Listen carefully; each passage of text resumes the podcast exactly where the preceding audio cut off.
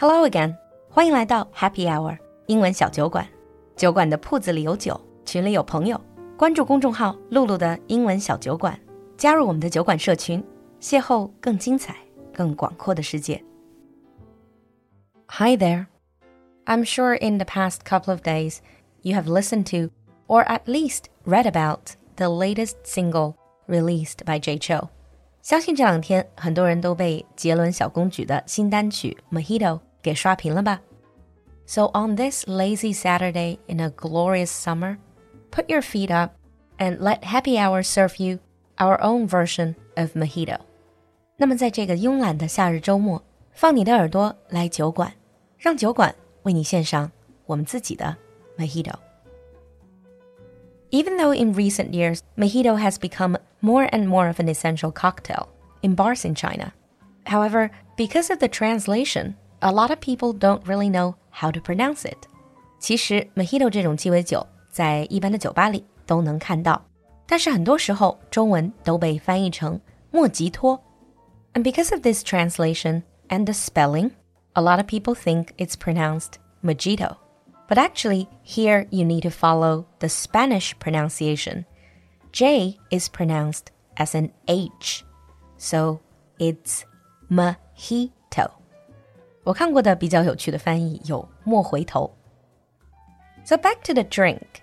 You could see that in Jay Chou's music video, he was in Havana, Cuba. Looks very exotic. That's because that's where the drink originated. Mojito 最早可以溯源到16世纪的古巴哈瓦那 （Havana, Cuba）。And initially, it wasn't invented as a trendy bar drink. It was actually invented as a cure for scurvy and dysentery. 最开始，这种饮品是一种用来治疗坏血症和痢疾的偏方。And then it just gradually evolved, improved its taste, and become a regular on the classic cocktail list. But I think most people will attribute the popularity of mojito to a specific writer. This is Ernest Hemingway. 相信很多听过 Mojito 的小伙伴都听说过，他就是传说中大作家海明威的挚爱。So in a popular bar in Havana, Hemingway famously wrote down on a piece of napkin, "My mojito in la bodeguita my daiquiri in Floridita。我在 Bodeguita 酒吧畅饮 Mojito，在 Floridita 乐享 daiquiri。Daiquiri is another very popular cocktail. And it was not just Hemingway who was drawn to the charm of mojito. The drink was also mentioned in 2002 James Bond film Die Another Day.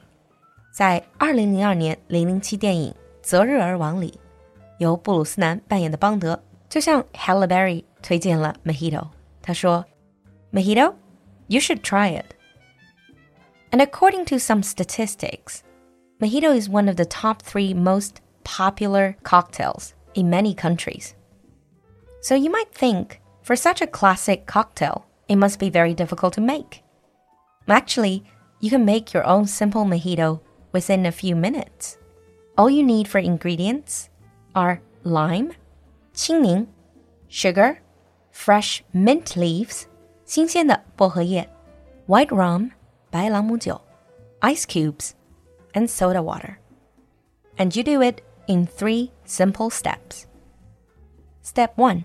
Muddle the lime juice, sugar, and mint leaves, crushing the mint. 混合鲜榨青柠汁、糖和薄荷叶，捣碎拌匀。Step 2. Pour into a tall glass and add a handful of ice. And step 3.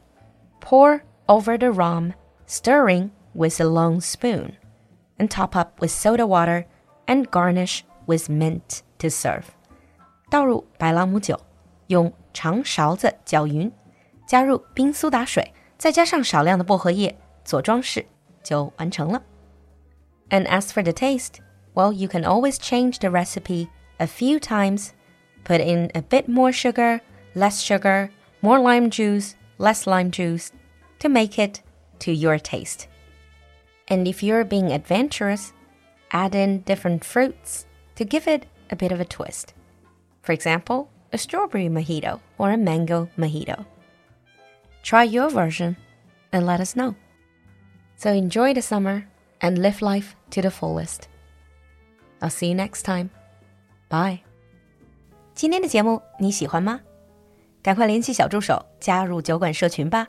小助手的微信号是 l u l u x j g three。我们在酒馆等你。